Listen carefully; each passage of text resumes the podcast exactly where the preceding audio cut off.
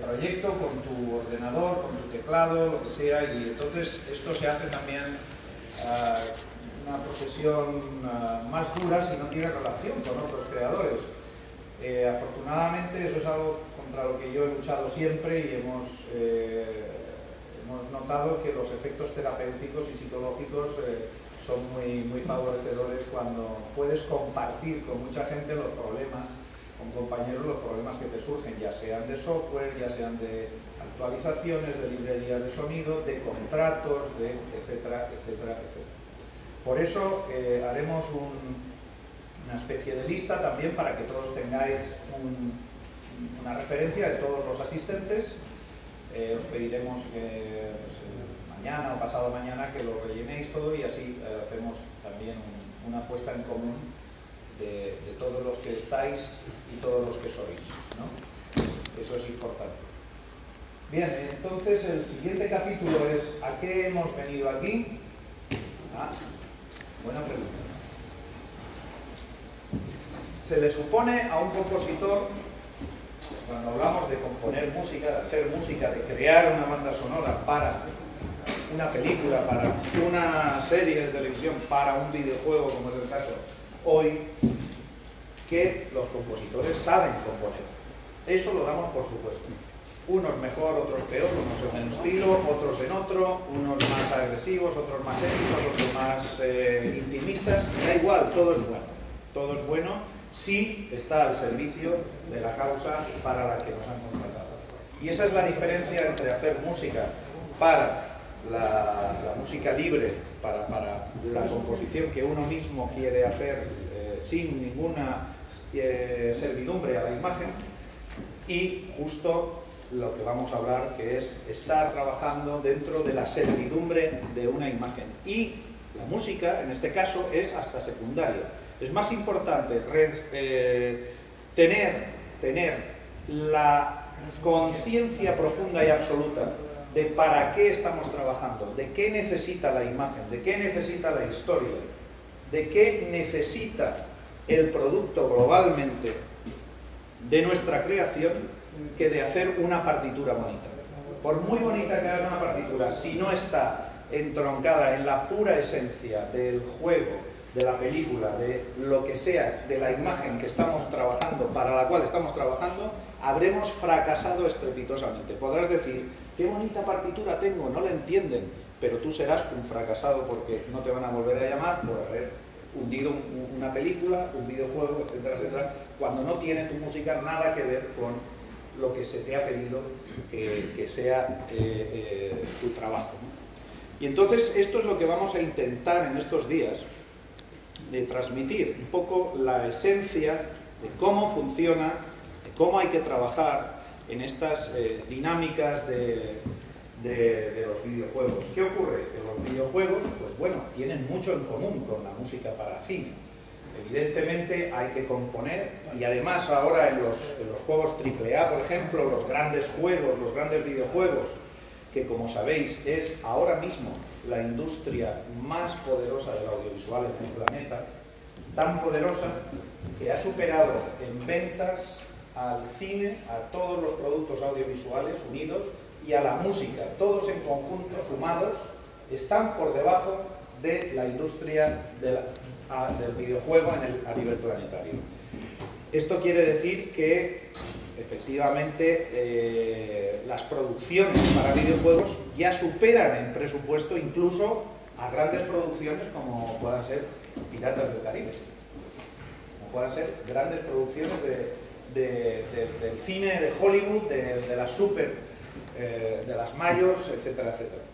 Esto quiere decir que tenemos ahora mismo delante de nosotros con los videojuegos, con la industria del videojuego, el panorama más atractivo para trabajar en el sentido creativo de la música, del diseño, del desarrollo infográfico, vamos, de tantos y tantas facetas. Un equipo que se pone a trabajar para hacer un, juego AAA puede llegar a estar formado por 500, hasta 500 personas, eh, contando todas las, las, profesiones satélites, todos los servicios satélites, Y esto quiere decir que estamos hablando de una gran empresa y de un gran proyecto. Son cifras eh, de macroeconomía.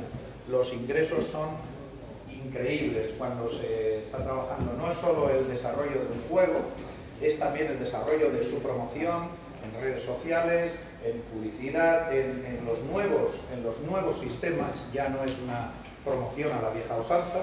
Estamos trabajando en, el mundo digital y entonces el concepto y el lenguaje va encaminado y, va absolutamente diseñado por estos niveles de, información y de, y de promoción. Y eso quiere decir que el músico es una parte importante del equipo, pero es eso, es una parte del equipo. Tiene que aprender a trabajar en este, en este equipo, en este engranaje que es toda la industria de los videojuegos, igual que lo hace en la industria del cine, como alguien que aporta lo mejor al equipo. Y la función, la unión de todos los equipos, al final dan un juego, un videojuego brillante. No vale hacer unos equipos brillantes, un trabajo brillante y otros no. Tiene que ser precisamente un trabajo redondo. por eso también es importante que tengáis en cuenta que hay que desarrollar una cierta inteligencia emocional en el trabajo global que vais a desarrollar como músicos, como compositores, creadores, etcétera, etcétera, o las otras facetas, a la hora de entrar en este engranaje.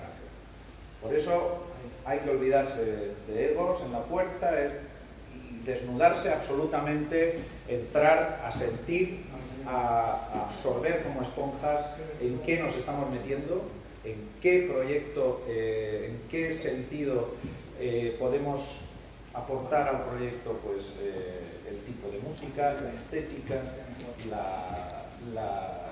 los, los clímax, los niveles de, orquestación, eh, etcétera, etcétera, todos los valores musicales que se supone que sabemos, pero que hay que saber cuándo y cómo aplicarlos. Y esto es lo que vamos a intentar explicar desde, desde este curso.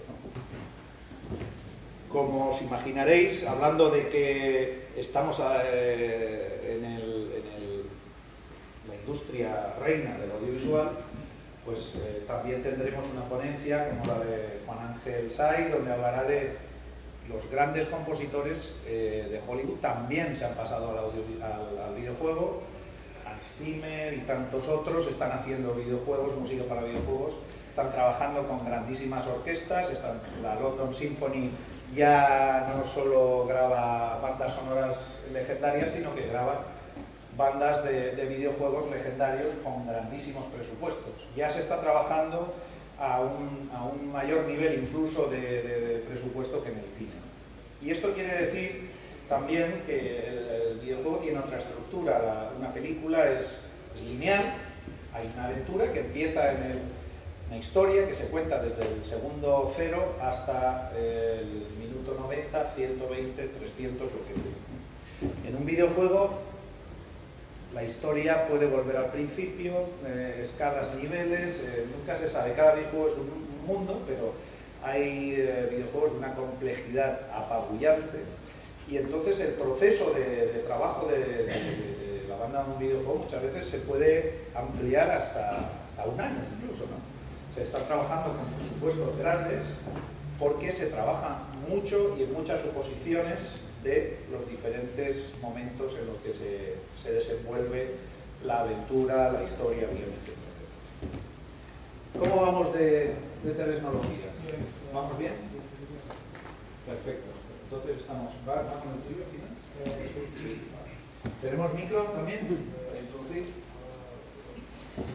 Bueno, pues en este sentido eh, tendremos también un último día donde eh, nos vamos a eh, dedicar también un poco más centradamente a los creadores valencianos y a cómo está la situación en la comunidad valenciana respecto a este terreno de los videojuegos. Es importante, después de este curso espero que subamos todavía un escalón más. Y estos son parte de los efectos especiales, que son muy importantes en los videojuegos también. Muy importante, no, no lo había dicho, estamos hablando siempre de música, pero En los videojuegos hay otro elemento súper importante que son los efectos. Como continuamente pasan cosas y esto no es sincrónico como vas desarrollando la música muchas veces, entonces también hay que pensar en estos detalles, ¿no? de qué efectos va a haber de sonido con la música, etcétera, etcétera. Todo esto lo, iremos viendo eh, desgranado poco a poco. Pero quería incidir en este Día de los Compositores Valencianos, donde tendremos a Ramón que nos acompaña hoy. Bienvenido, Ramón. Y a Diego Montesinos, eh, Oleaque y también estaremos... Y, por qué no, igual surge alguno alguno más que no está en el programa que se une a, la, mesa redonda en el último momento.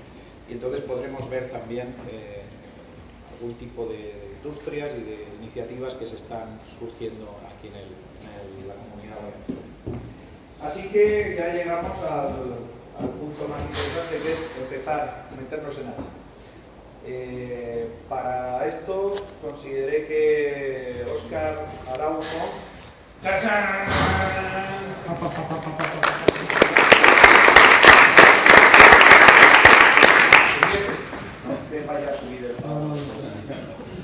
Y entonces, eh, Oscar es un compositor fantástico, eh, tiene una trayectoria en el mundo del videojuego espectacular, como sabéis ganó el, es el Oscar, considerado el Oscar de la, de la crítica internacional a, a, banda sonora por Castlevania en 2010 Después no se la han vuelto a dar porque ya no quería tampoco, ¿no? Bueno, pero ha habido, ha habido, ha habido varios premios. Eh, Oscar tiene una gran experiencia y lo que más me gustaba también de, su perfil es que tiene una gran trayectoria también como ponente, como profesor y, disfruta enormemente con la actividad didáctica, por lo que estoy seguro de que vamos a tener muy buena conexión.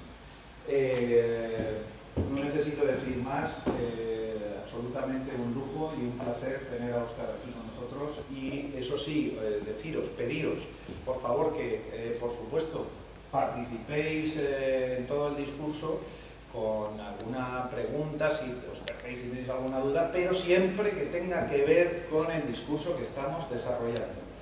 Mm, por favor, no, no hagamos preguntas durante la conferencia, si acaso ya después se podría, a última hora, podríamos establecerlo, o lo decidimos entre todos, después lo, democráticamente lo tratamos. Lo que sí me gustaría es que ahora, dentro de lo que es el guion que tiene establecido Oscar, lo respetarais y preguntarais sobre lo que se está hablando y siempre podríamos tener después un tiempo porque somos un número muy grande de, alumnos que si, eh, si empezamos a, diverger del hilo conductor no va a funcionar la cosa. Así que creo que ya sin más, estimado Oscar, bueno, pues le, presento a, a, los 300 espartanos de, de videojuegos y aventuras. Con 40 conquistamos Andorra. ¿Se me oye bien? Aquí estamos haciendo la única, última prueba. ¿Sí? ¿Sí? ¿Sí? ¿Se oye bien? ¿Se oye bien? Yo le daría un poquito más de brillo, si es posible. Sí, porque a mí no... no hay Photoshop a tiempo real todavía. Ahora se calcula. Bueno, yo me quedo por aquí. Vale. Eh, ¿Cuántos de los de aquí son compositores? Levanten la mano. ¿Cuántos de los de aquí se dedican profesionalmente a la composición? Esa es la gran diferencia. A ver, eh, yo soy un claro ejemplo de, de que se puede vivir de la música o se puede vivir de cualquier cosa que, uno se puede llegar a proponer. Eh, yo vengo de, Vic, un pueblo, bueno, de hecho es un pueblo más pequeñito, San Vicente de yo, son 20 personas del de pueblo, mis amigas eran ovejas y cabras y cosas así. Entonces, eh, mi padre me llevó al cine a ver Star Wars y flipé. O sea, pensaba que los Jedi existían, que las naves existían y entonces yo quería ser Jedi de pequeño. Y entonces eh, mi padre me dijo que, que no, que eso era una película. Entonces, cuando me conciencié de lo que era una película, pues dije, bueno, pues me quiero dedicar al mundo de, esto, del cine y de, la ciencia ficción, los efectos especiales y tal. Entonces, claro, como digo, vivía en un pueblo súper pequeño, conforme te vas haciendo grande, pues las inquietudes de tus amigos pues son las tías y los coches, y lo mío pues era siempre la música o, el cine. Eh, Hoy en día, por suerte, estoy viendo que la media de edad más o menos está guay, porque son creo que 30 años por ahí. O sea, si hay gente de 20 años, menos de 20 años, ¿hay alguno? menos de 25. Vale, entonces, claro, ellos sí que han vivido con el Internet, pero los demás, que somos la gran mayoría, pues no hemos vivido con Internet. Entonces, llegar a... Hoy en día puedes llegar a ser algo, eh, simplemente pues viendo tutoriales, eh, conectándote, por, eh, conectándote por Internet, cualquier duda, o sea, hasta desde administrador de perros hasta, hasta montar vídeos, puedes llegar a aprender, ¿no? Pero en nuestra época, como la gran mayoría sabemos, no, no, había internet y entonces o estudiabas una carrera porque vivías en una de las capitales o si vivías en provincia o pueblos era como muy difícil dedicarte a algo que realmente quisieras. Eh, se ve que en el parto yo ya di problemas a mi madre, por la cual ya fue un tío bastante cabezón desde el principio y, y entonces nunca me rendí. Jamás eh, tiré la toalla. Mi padre quería que fuera arquitecto, eh, odio la arquitectura. Eh, mi madre quería que fuera médico. me gustan las enfermeras, pero odio la arquitectura. y entonces pues le dije música, música, música, o cine o imagen. Eh, no he tenido el apoyo de mis padres, por lo cual encima he tenido el, el, el, no he tenido el respaldo familiar. O sea, no confiaban porque se pensaban que los músicos eran hippies, fumetas y drogatas y, y, alcohólicos y tal, y no todos, por suerte. Y los que son, bueno, cada uno elige un poco su vida, ¿no? Y, y bueno, pues empecé. Eh, curiosamente, empecé haciendo la música de Chimo Bay. Yo era uno de los compositores del Juja. Y, y, nada, me ficharon con 16 años, mandé la primera maqueta. Eh, yo cuando pedía pues cumpleaños, santos o lo que sea, siempre pedía cacharros. O sea, juntaba a mi familia digo, a ver, ¿por qué mi abuela me va a comprar un, un, perfume o unos zapatos? Mi madre me va a comprar no sé qué, pues juntaba a toda la familia y que me compraran entre ellos, pues yo qué sé, si metían 10.000, 15.000 pedas, pues en aquella época, pues entre todos podían meter 100.000, una cosa así, y entonces me compraba o un ordenador, o un sinte, o un secuenciador, o lo que hubiera, ¿no? Entonces cada vez que yo necesitaba cacharros, porque en esa época pues no, podía trabajar porque era menor, pues empezaba un poquito así. Entonces salieron, los que estáis aquí conocéis todo el tema de, los sintes, eh, a nivel de... Bueno, salió los Kawai, los, los sintes de modulación FM, que fue pues, un, avance tecnológico bastante potente con los, con los Yamaha X7 y tal, y luego fue evolucionando con, con, con, con, los, con, los, que tenían cutoff y resonancia, que ya era un poco la época ya del sinte, del tecno, de la electrónica avanzada. ¿no? A partir de ahí, pues eso, compré un, un sintetizador, un Kawai K4, hice unas maquetas de música trance sin saberlo, que eran armonías orquestales con, bases electrónicas, y me ficho la discográfica de, de, de Con Records. Y a partir de ahí, pues eso, desde los 16 años me he dedicado profesionalmente a, a la música. Eh, una de las cosas, ¿por qué me dediqué al mundo del videojuego? Me dediqué al mundo del videojuego porque yo de pequeño ya he dicho que era un trasto, o sea, era muy malo, me adelantaron dos cursos, me hicieron pruebas psicológicas y porque era hiperactivo y entonces eh, al adelantarme dos cursos también me peleaba con, con, los chavales que eran más grandes que yo porque se metían conmigo porque yo era pequeño y entonces era una locura. Y, y entonces, claro, mi padre me castigaba como buen gallego, me decía siempre, como son así los gallegos, no es que tengan en contra, ¿eh? porque toda mi familia gallega, pero que son súper cabezones, ¿no? Y entonces en vez de adiestrarme, pues era siempre una lucha de poder, ¿no? O sea, yo porque soy tu padre, soy tu padre y tal, pues... Y entonces pues era un poco las rebeldías. Entonces me castigaba, curiosamente, eh, en casa tenía todas las consolas que había en esa época, la Mega Drive, la, la Nintendo, la 8 bits y tal. Entonces me pasaba mogollón de horas jugando. O sea, para mí no era un castigo, era una bendición poder castigarme para seguir jugando. Entonces era como mi mundo. Estaba en mi habitación, era mi templo. Y entonces, pues nada, lo típico, empezaban a salir las teles pequeñitas, los vídeos, y entonces me monté como un mini cine en casa ahí, súper currado, con, con mogollón de películas. Y entonces, pues, pues eso, entre los videojuegos y las películas, pues más o menos ya me iban caminando con, con todo, todo, este tema. Claro, con 16 años hacer música para Chimo Bayo, pues como comprenderéis, la ruta del bacalao tenía unas consecuencias bastante destructivas. Y, y, entonces, por eso, como era hiperactivo, mis padres eh, me apuntaron a artes marciales porque tenía que, que desahogar mi energía. Bueno, no digo que sean tonterías, pero que bueno, que, que tenía que hacer mucho deporte para, para, llegar reventado a mi casa y luego llegar tranquilo y luego mis padres podían descansar. ¿no? Entonces, pues bueno, como más o menos tenía una vida sana, deportista y tal, pues como el alcohol y el fumar y eso, pues nunca me ha gustado. Aparte mi padre, como los digo, gallego y está un poco chalado me dio un, chupito de orujo con nueve años y un cigarro con nueve años, porque mis padres sí que beben y fuman. Y entonces, cuando probé el, tabaco y el alcohol, pues fue como un, un auto, un auto rechazo ¿no? a, a todo ese sistema. Entonces, claro, pues con, toda la ruta del bacalao, pues que si tenía que pinchar aquí, tenía que actuar allá, eh, pues puzzle en Activi y todo eso, claro, 16, 17 años veía todo ese festival y digo, madre mía. Y entonces dejé un poco la música electrónica y empecé a dedicarme a la música audiovisual para, para publicidad.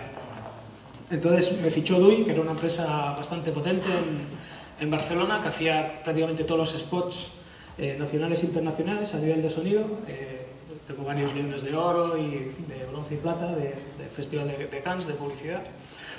Y entonces, poquito a poco, pues como hacer publicidad era como hacer mini películas de 31 minutos, más o menos. Aquí en España se hace de 30 segundos, pero en Estados Unidos y en otros países eh, los spots duran un minuto.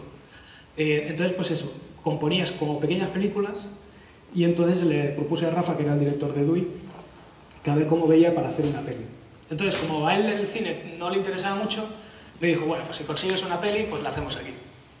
Por suerte en DUI como trabajábamos para el Ministerio de Interior, para Cultura, eh, para Generalitat, eh, para Telefónica, Repsol y todo eso, como era publicidad en los años 90, la publicidad se pagaba súper bien, era una época muy buena de, a nivel de presupuestos, pues eh, teníamos la oportunidad de grabar con orquestas sinfónicas. O sea, fuimos del primer estudio en España que grabó con, con Abbey Road, Abbey Road en Londres, y entonces, claro, decíamos, es que para ser especial, Rafa era muy buen vendedor, eso sí hay que reconocer. Entonces, siempre vendía la moto de que teníamos que grabar con el mejor estudio del mundo, porque claro, para el gobierno de España, pues claro, no podían ser menos de que otros, otros países iban a grabar y nosotros no, ¿no? Entonces, pues vendía muy bien la moto y entonces, pues nada, nos daban 7, 8, 5, 15 kilos para, para hacer toda la parte de, de composición. Y entonces, pues eso, un poco con la experiencia que nosotros teníamos, me hice una demo sinfónica y en una de las grabaciones de David Road, eh, pues dijimos que queríamos hacer un, una reel sinfónica para una película que estuve viendo por internet que se llamaba El Cid, la leyenda, que había un pequeño teaser eh, allí colgado. Y bueno, pues nada, hicimos lo que era la, la grabación, cogimos esa grabación, la sincronicé con el vídeo y, y, la mandé a Filmax. Entonces eso fue un, la mandé un miércoles para que llegara un, un jueves por MRV y el viernes ya me llamaron para hacer una reunión el lunes. Y ahí empezó mi trayectoria en el cine. O sea, que hice la película, bueno, el director pues quedó contento, había un compositor que yo no sabía, pues si hubiera sabido que había un compositor ya más o menos apalabrado, no hubiera mandado la demo. Y entonces me cogieron a mí al final y, nada, entonces el, empecé un poco mi trayectoria. Ese fue mi gran paso, o sea, el, gran salto que hice a nivel profesional fue eh, hacer el, el. Curiosamente, no sé por qué, eh, jamás he hecho un corto para hacer una película, jamás he hecho un videojuego pequeño para, para, hacer un videojuego. O sea, directamente yo empecé haciendo videojuegos con el Blade, que era un, el videojuego de Revela, que era un triple A directamente. Pero os, os, explicaré un poquito el porqué de, de, todo este proceso. ¿no? O sea, yo no os voy a enseñar niveles de composición, porque cada uno, si sois compositores, cada uno tiene su estilo. Teóricamente, algunos habéis estudiado, otros sois autodidactas. Eh, por lo cual a mí no me, no, no, no me interesa saber lo que sabéis, o sea, me interesa que sepáis cómo hacerlo. ¿Vale? A partir de ahí, cada uno, con sus técnicas y con su sabiduría y su creatividad, pues que pueda ser capaz de, de hacer música para videojuegos. Y sobre todo, otra cosa muy importante, el, la música, yo ahora últimamente estoy haciendo mucho sinfónico, estoy volviendo un poquito a la electrónica porque es como una espina clavada que siempre me ha molado y, y, y yo, por ejemplo, escucho o sinfónico o electrónico. En el coche tengo desde Crystal Method hasta Beethoven o, o Bach o bandas sonoras de, de cualquier compositor así bueno. O sea, no tengo un termo medio, es o electrónico o sinfónico. No, no, escucho rock porque no me gusta, no escucho pop porque tampoco me gusta mucho, aunque lo respeto, ¿eh? O sea, que no, pero a nivel personal, yo sí, si escucho la radio, pues escucho los 40 y no pasa nada, pero me refiero que, que soy bastante de contraste, ¿no? O sea, o electrónico o sinfónico, a nivel personal. Entonces, estoy volviendo haciendo un poquito de cosas electrónicas, eh, estoy haciendo un LP de 24 temas de música electrónica también, con cantantes americanos, ya que tengo por suerte, la experiencia y los contactos que tengo, pues estoy conectando con, con un mogollón de gente. Ahora estoy trabajando para Shakira, haciendo unas, unos temas para ella. Y, y, entonces es un poquito eso, ¿no? Llega un momento que cuando ya estás en la, en la cima de la producción, lo que haces es trabajar con gente, ya te llama gente, ya no tienes que estar buscando trabajo, sino que ya es un poco el boca a boca, que la gente está contenta y, y entonces os enseñaré un poco, bueno, un poco no, o sea, es un curso de tres días que más o menos, teóricamente, si sois un poquito espabilados, tendréis que salir por esa puerta sabiendo cómo hacer la música de un, de un videojuego, ¿no? Eh, no todos los que estáis aquí vais a hacer triple A, no, no, porque no quiera, ¿eh? sino porque es cuestión de, mercado. O sea, triple A se hacen muy pocos, eh, si sois 40, o al final creo que más o menos sois, sois eso, 40, algunos podrá conseguir algo. O sea, podéis conseguir algún videojuego, posiblemente triple A, dependerá de vosotros. Eh, lo que pasa es que siempre digo que España no es una limitación, al contrario, o sea, tiene que ser el mundo, vuestro, vuestro trabajo y, y vuestras ganas de trabajar tiene que ser a nivel mundial. ¿Vale? Porque si os limitáis a un mercado, por ejemplo, español, en España no hay industria del videojuego, empieza ahora a haber industria. O sea, hay como dos empresas ahora que están haciendo triple A, que ya cada uno ya tiene sus compositores, pero sí que, como el videojuego es lo que dice Luis, que en realidad es verdad, o sea, el videojuego está triplicando los beneficios y la inversión que el cine y que la música juntos. ¿Vale? Entonces, de hecho yo estaba haciendo cine, estaba haciendo películas, eh, tengo siete películas hechas y lo que pasa no es por, por, descarte, pero a mí el cine español no es que me haya gustado mucho. O sea, os digo, lo, lo que más me flipó fue Star Wars. O sea, bajar o sea, Star Wars y Almodóvar, como que no, no, tengo nada en contra de Almodóvar, pero como que no, mi mentalidad no me cuadra efectos especiales y, y putas y, y, travestis, ¿no? Entonces, eh, es un cine que, que como que no me motivaba. Entonces, para hacer un cine que no me gusta, pues prefería dejar ese trabajo para alguien que sí que realmente le gustara o que tuviera una familia que tuviera que mantener, que no hacer yo algo simplemente por dinero. ¿no? Eh, digamos que mi trayectoria profesional yo he sido siempre feliz, que es lo que le comentaba a un compañero vuestro. He sido feliz siempre, desde pequeño hasta ahora. El, el ahora, digamos, tener un, un, un poder adquisitivo grande, pero no es porque porque la tenga, porque me la haya buscado yo, sino porque llega un momento que ya los presupuestos son tan altos que el, el, el cobrar eso ya es normal. Porque, por ejemplo, yo si comparo hacer un, una app, yo estoy haciendo ahora apps, videojuegos pequeñitos, pero solo de empresas españolas para apoyarlas, o sea, para que eh, para apoyar la industria española, porque eh, reconozco que somos muy pocos los que somos, nos conocemos prácticamente todos, excepto los que están empezando, ahora ya es como un boom, ¿no? una, como una viruela, ¿no? llega que empiezan a salir granos y no sabes de dónde. Pues a todos no los conozco, pero hace 7, 8 años nos conocíamos todos, desde los más grandes hasta los más pequeños. Entonces, claro, algunos de estos que son pequeños también son tus amigos, o sea, se iban de una empresa grande, porque generalmente casi todos tenían que trabajar fuera, pues en, en, en, Canadá, en Quebec, que son más o menos es donde más industria de videojuego hay, porque subvencionaba el gobierno terrenos para que las mayores pudieran edificar empresas y pudieran desarrollar desde ahí, y además a nivel de fiscal pues habían desgrabaciones, por lo cual, hostia, las grandes empresas que estaban en diferentes sitios iban a Canadá y entonces hay una gran industria de, de videojuego en Canadá, ¿no? Están los ingleses, los americanos y los japoneses, y luego pues ahora empieza, bueno, y los coreanos. En China empiezan por, por, por, cuestión de volumen y cuestión de, de, magnitud, pues empiezan a hacer videojuegos, pero no era una industria muy, muy potente, ¿no? Siempre ha sido Estados Unidos, Londres y, y Japón. Entonces empezó, pues eso, Canadá, como hace un frío de la hostia, pues se aplicaban esas, esas facilidades fiscales y de terreno, porque terreno les sobra, o sea, lo que les falta es peña, industria. Y entonces pues llegaron a acuerdos con grandes empresas para que el tema audiovisual, por eso a finales de, bueno, a principios, en los años 2000, más o menos del 2000-2010, muchas productoras, cuando el dólar canadiense y el dólar, el dólar eh, americano, pues había una diferencia, un mogollón de producciones hacían en, en, Canadá. Porque era un presupuesto de a lo mejor, yo qué sé, 200 millones de dólares, pues en Canadá 200 millones de dólares es como si tuvieran unos 50 millones más para gastar. Y entonces pues eso se hicieron un mogollón de producciones, entonces montaron ahí unos estudios de la hostia. Pero en España éramos muy pocos y además los que éramos éramos autodidactas, o sea, el que hacía videojuegos en esa época es porque era un friki de los videojuegos y, y le molaban los videojuegos, pero no había ninguna carrera. Ahora por suerte empiezan a haber universidades especializadas que están haciendo máster de, de videojuego y sobre todo por eso, porque es un negocio. Entonces llega un momento que incluso la gente que se nos reía de nosotros, curiosamente yo como compositor de cine, me fui medio apartando del cine y empecé a hacer videojuegos. Y compañeros compositores se reían de mí. Ah, ¿qué vas a hacer videojuegos? Que no sé qué y tal. Y les decía, hostia, porque creo que es el futuro, no...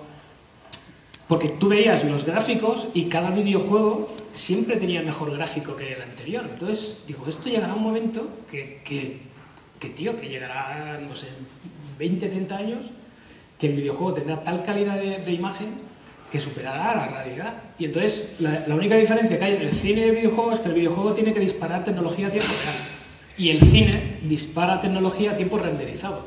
O sea, cuando vosotros veis los efectos especiales de, yo qué sé, de, X-Men o, de Vengadores o cualquier película de esta de ciencia ficción, que flipas. Por ejemplo, hace poco vi eh, eh, Júpiter Ascending, no sé si habéis visto alguno. Bueno, los efectos especiales ya empiezan a ser bastante flipantes. O sea, que ya sabes que son efectos especiales porque es una puñetera nave que sabes que no, no existe de verdad. Pero hay Hotel Budapest, que no he visto Hotel Budapest pues prácticamente hay un mogollón de escenarios que son ya 3D, o sea que ya ni, ni- ni- sabes, en películas así, te das cuenta que los efectos especiales ya te- a nivel de ojo humano te la, te la ha colado, o sea aquí ya no te das cuenta lo que es realidad y, y 3D. Entonces todo eso es un proceso de renderización, de que pasan los planos, crean el 3D y luego a través de radiosity y efectos de, luz y tal hacen que, eso se renderice con unas, eh, eh, eh, eh, unas farms que se llama de, de o sea, PCs y PCs y PCs o procesadores que están renderizando ahí de la hostia. Y entonces el videojuego lo único que hace es, es todo eso a tiempo real, por lo cual va un poquito retrasado con el cine, pero toda la tecnología que está usando en el cine viene del mundo del videojuego. ¿vale? O sea, antes los efectos especiales se hacían con maquetas y historias así de, de stop motion y toda la historia, lo de Star Wars, las naves y todo eso, pues era con maquetitas y tal, pero cuando empezó el 3D, el 3D es porque ya venía del mundo del videojuego. Entonces, yo creo que de aquí a unos 10 años ya se empezará. De hecho, os enseñaré un par de cosas que vais a flipar. eh, de juegos que ya se están grabando a tiempo real. O sea, ya empiezan a ver eh, radiosities y, y- y renderizado a tiempo real, y a tiempo real ya estás haciendo los movimientos de actores y todo. O sea, que, que la producción va a ser mucho más rápida para hacer un videojuego, que no va a ser de, de 3 a 5 años, como hay de media en un AAA, sino que es algo como- más rápido. Y sobre todo eso, ¿no? O sea, el, el- el hecho de que ya es una industria tan potente, de hecho, eh, ha sido como un cáncer, ¿no? Y es así. O sea, eh, cuando alguien tiene un cáncer, hay una metástasis. Y esa metástasis puede ser o muy rápida o, o muy lenta. Pues en el videojuego empezó como una cosa muy pequeña que la gente no le daba importancia para nada. Ah, viejo, viejo, viejo, friki, niño, ¿verdad? Entonces se ha hecho tan grande que, que, claro, nadie se ha dado cuenta de que lo ha absorbido todo. Entonces es ahora que empieza, uy, el- el- el- a nivel videojuego, casi, todo el capital riesgo que se está eh, invirtiendo a nivel mundial es en nuevas tecnologías y en videojuegos. O sea que ya no hay s- el, petróleo porque es lo que es y, el gas por, necesidad, ¿no? Pero a nivel de inversión, o sea, el capital riesgo se está invirtiendo todo en, nuevas tecnologías y más de la mitad en, en videojuegos. Porque los que funcionan dan tanto dinero que sale rentable. Entonces la gente empieza, los inversores, empiezan a tirar bombas económicas, de decir, vale, aquí invertimos un millón, aquí dos millones, aquí medio millón, aquí 300.000, no sé qué. Algunos fracasarán, pero otros, los que vayan bien, darán tanto dinero que taparán perfectamente las, las- las cosas eh, que, que han fracasado. ¿no? Entonces yo os enseñaré pues eso, un poco a, a cómo se hace un videojuego desde cero, desde una app. O sea, os digo, de los que hay aquí, pocos o ninguno vais a hacer un triple A. ¿vale? Eso no significa que no, no tengáis esperanza, o sea, al contrario, o sea, los que vais a estar luchando y los que vais a ser cabezones y vais a estar ahí mandando demos, aprendiendo, pues posiblemente lleguéis a hacer un, un, un triple A, ¿vale? Porque existen, hay mercado, pero es difícil. Pero aún siendo difícil se puede hacer porque yo soy un claro ejemplo. Pero lo que sí que os aseguro es que apps podéis hacer, ¿vale? Y, ese- y esas empresas que hacen app, si uno de sus proyectos les va bien y crecen como empresa, acaban haciendo un triple A. Porque la, la- la la misma empresa les obliga a hacer proyectos más tochos. Y es lo que me ha pasado a mí un poco. O sea, eh, muchas de las empresas que conozco que, que luego han acabado haciendo triple A's han empezado tres, cuatro, cinco personas. Y han tenido un pelotazo, de ese pelotazo han ido haciendo o segundas partes, terceras, para tener unas ganancias, esas ganancias se han convertido en inversión y esa inversión al final, hostia, pues tenemos que gastarnos 5, 6, 7, 8 millones de euros en un, en triple A. Y claro, eh, necesitan música. O sea, todos los videojuegos necesitan sonido y necesitan música. Entonces, el proceso de un videojuego, que es una gran ventaja, hacer un videojuego AAA, yo los videojuegos AAA más o menos estoy entre de 15 a 50 millones de euros, o, o o 15 o 50 millones de dólares, dependiendo de en qué país trabajo. ¿vale?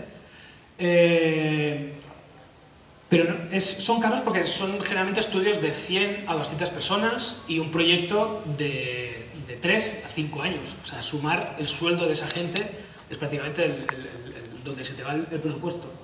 Luego, un pico bastante alto en publicidad a nivel mundial y, y luego los, los eh, subcontratados, que somos nosotros, o sea, actores de, de captura de movimiento, eh, renders eh, o cinemáticas que se con- subcontratan en otros estudios que son capaces de, de hacer ese proceso, pero el proceso es exactamente igual que un videojuego de app. ¿Vale? O sea, el Angry Birds, por ejemplo, todo el mundo lo conoce, el de los pájaros que ¿Vale? Pues el proceso es exactamente igual que, que un Assassin's Creed o que, o que el Destiny.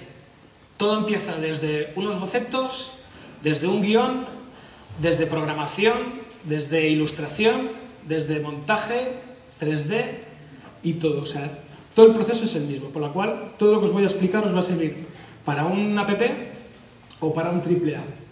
Y es lo os digo, a nivel de, ventaja, si muchos de los que estáis aquí vais a estar in- insistiendo, no tengo nada en contra, os lo digo, ¿eh? pero es para dar un ejemplo muy claro, no tengo nada en contra de los testigos de Jehová.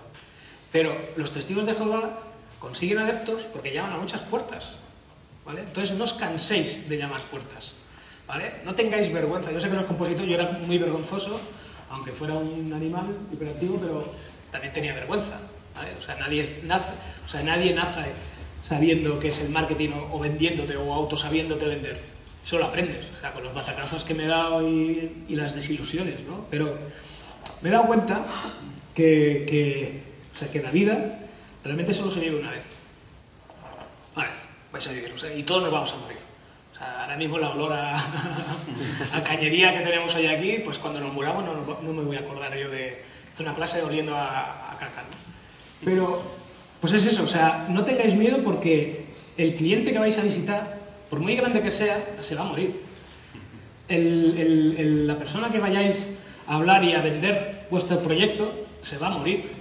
Entonces, está a igual, está al mismo nivel que vosotros. O sea, no porque sea una empresa grande, ah, es que me da miedo, porque no. O sea, la suerte que yo he tenido es que yo no he empezado escalón a escalón. O sea, directamente fui lo que, pues, o sea, hay una gran diferencia entre subirse escalón escalón, es que si subes escalón escalón, bueno, pues sí, vas subiendo progresivamente.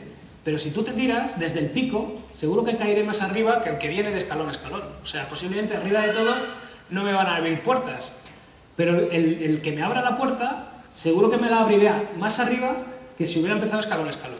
Entonces esos son como trucos que yo os puedo explicar por experiencia, que por lo menos a mí me han servido, que... Y luego no he tenido miedo, o sea, por eso, porque me, autocon... me autoconciencié de que pensaba, digo, si es que es verdad, si es que todo... Me di cuenta una vez en la playa, os lo juro, o sea, eh, estaba en la playa y todo el mundo estaba en bañador. O sea, yo no sabía quién era el rico, yo no sabía quién tenía el Porsche, yo no sabía quién iba en bici, o sea, todo el mundo iba en bañador. ¿Vale? Excepto cuando empezaron los teléfonos así, los Motorolas aquellos que luego veías hasta gente bañándose con el Motorola que pero ¿dónde vas? Pero llegaba un momento que todo el mundo era igual, entonces pensé, digo, ostras, pues me da igual yo ser de pueblo, o sea, yo me creía lo que era capaz de hacer, aunque no me lo creyera, por lo menos tenía ganas, que era la, la gran diferencia, o sea, y sobre todo lo que pienso que una persona tiene que tener, si se quiere dedicar al mundo artístico, es tener autocriterio, o sea, saber lo que uno es capaz de hacer o saber los límites que puede llegar uno a, a hacer, ¿no? Yo como eso sigo muy consciente, eh, a mí, yo como compositor, no me ha dado ningún tipo de miedo contratar a gente más buena que yo, al contrario, o sea, ha sido uno de mis trucos, o sea, yo estudié ingeniería de, sonido, soy, ingeniero, pero yo sé reconocer cuando un ingeniero es mejor que yo. Más hay que oír su trabajo. ¿Entiendes? O sea, que yo me pueda creer el puto amo lo que sea, digo, este cabrón es más bueno que yo. Y, y te da una rabia, pero yo esa rabia me da la rabia sana, de decir, este tío es muy bueno, tengo que ser como él. ¿Cómo lo ha hecho? Y entonces, pues ser autocri- autocrítico de tu trabajo, hacer una mezcla, usar su música como referencia y digo, hostia, qué bueno, que cómo comprime el bombo, no sé qué, como tal. Y entonces, ahí de, de romperte la cabeza, de estar horas y horas y horas, no llegar a su nivel.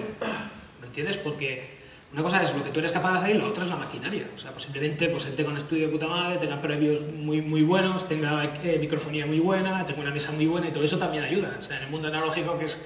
O sea, la suerte que, que, que, que yo y muchos de nosotros hemos vivido es del analógico al tecnológico, o sea, o al, o al digital es que te das cuenta que la evolución ha sido muy, muy heavy. Aún así, tampoco a nivel de sonido ha evolucionado mucho. Llevamos casi 20 años un poco como estancados. O sea, a nivel de vídeo, pues teníamos el DVD, el, VH, bueno, el VHS, el DVD, el, el, el Blu-ray, y ahora estamos ahí grabando en 4K, 6K, y, y de aquí a poco ya vendrán 8K, ¿no?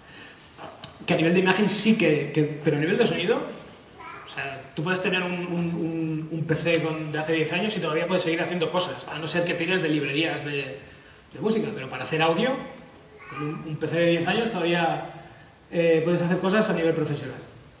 Entonces, lo que, lo que intento es que no tengáis miedo, ¿vale? O sea, es igual que incluso si tenemos 40, 50, 60 años, también tenemos nuestro mercado. O sea, hay gente o hay inversores que, están haciendo videojuegos para, gente mayor, o sea, de tercera edad, o videojuegos de cocina, y es la gran ventaja. O sea, los videojuegos hoy en día es un abanico tan grande que lo abarca todo. O sea, desde niños de 3 años hasta tercera edad, o, sea, o para recuperar memoria, o, o, o, videojuegos de cocina, videojuegos para aprender. En Suecia, por ejemplo, tienen un nivel muy alto de estudios porque muchos, eh, muchas clases las están aplicando con videojuegos. O sea, la, los niños están aprendiendo eh, idiomas, o historia, o, cualquier eh, temática o asignatura con videojuegos. O sea, videojuegos que, les están enseñando a aprender. Y entonces, cuando aprenden, eh, bueno, un ejemplo muy claro, yo me saqué el carnet super, hace cuatro años. Y, y, entonces me saqué el carnet con, el ordenador, así que cuando, o sea, me daba mogollón de palo eh, estudiármelo en papel.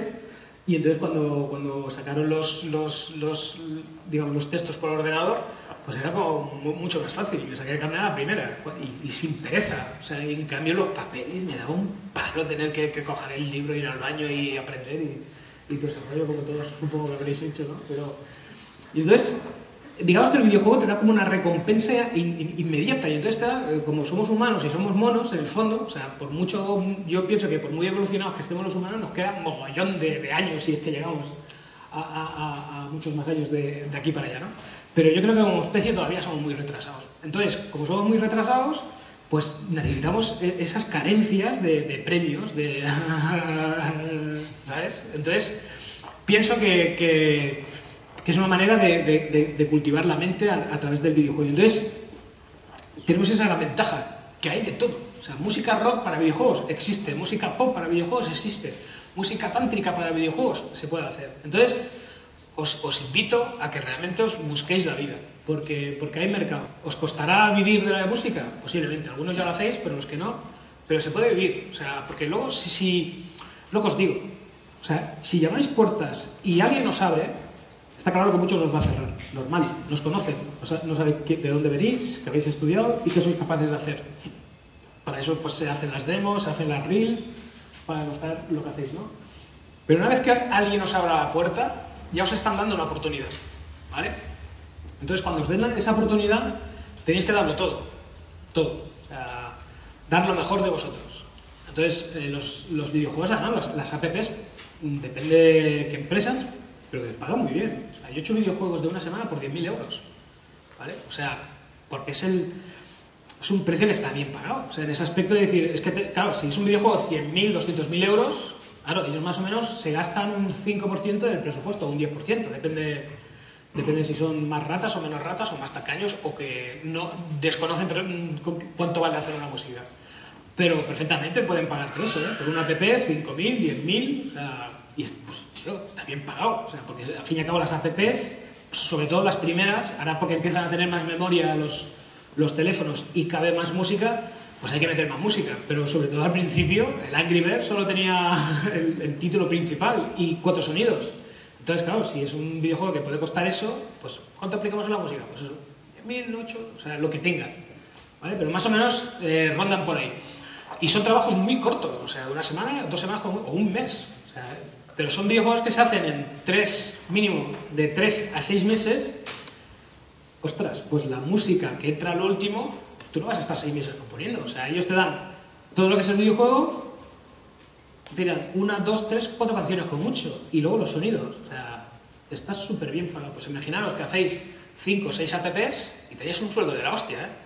Más que muchos alcaldes de, de algún partido político.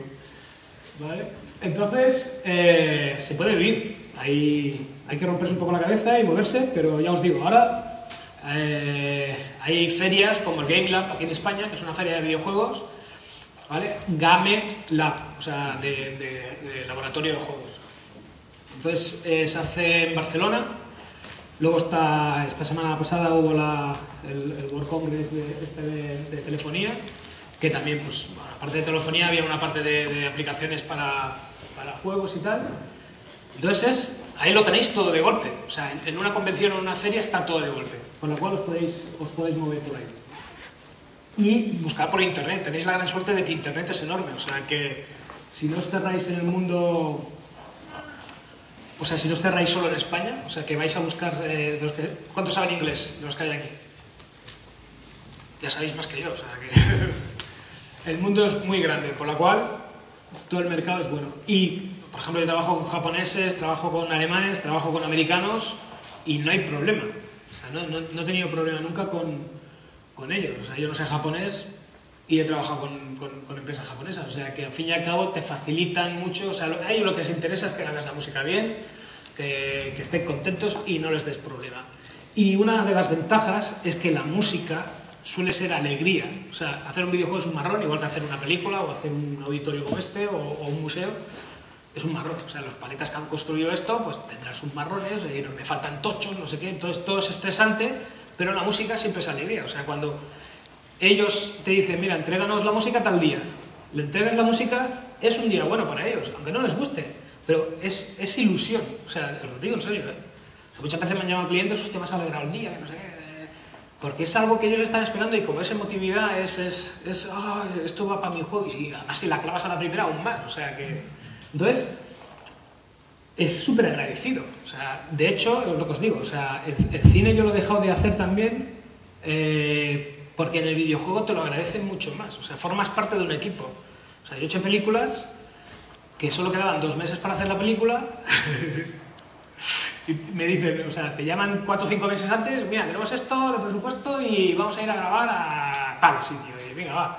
Y luego cuando llegaba que tenías que hacer algo, ostras, es que nos hemos gastado tu partida, no sé qué, que no sé cuántos, y en vez de tanto nos hemos quedado con tanto. Y el, músico siempre es el que pringa, porque es el último en entrar. O sea, ya se ha hecho rodaje, que ya han habido pues eh, intemperies ahí de, de- de- de presupuesto, que es normal. O sea, hay un presupuesto que es eh, el presupuesto general, pero hay un, un- un apartado que es por, por incidencias y cosas así, y al final siempre se acaba gastando todo, entre comillas.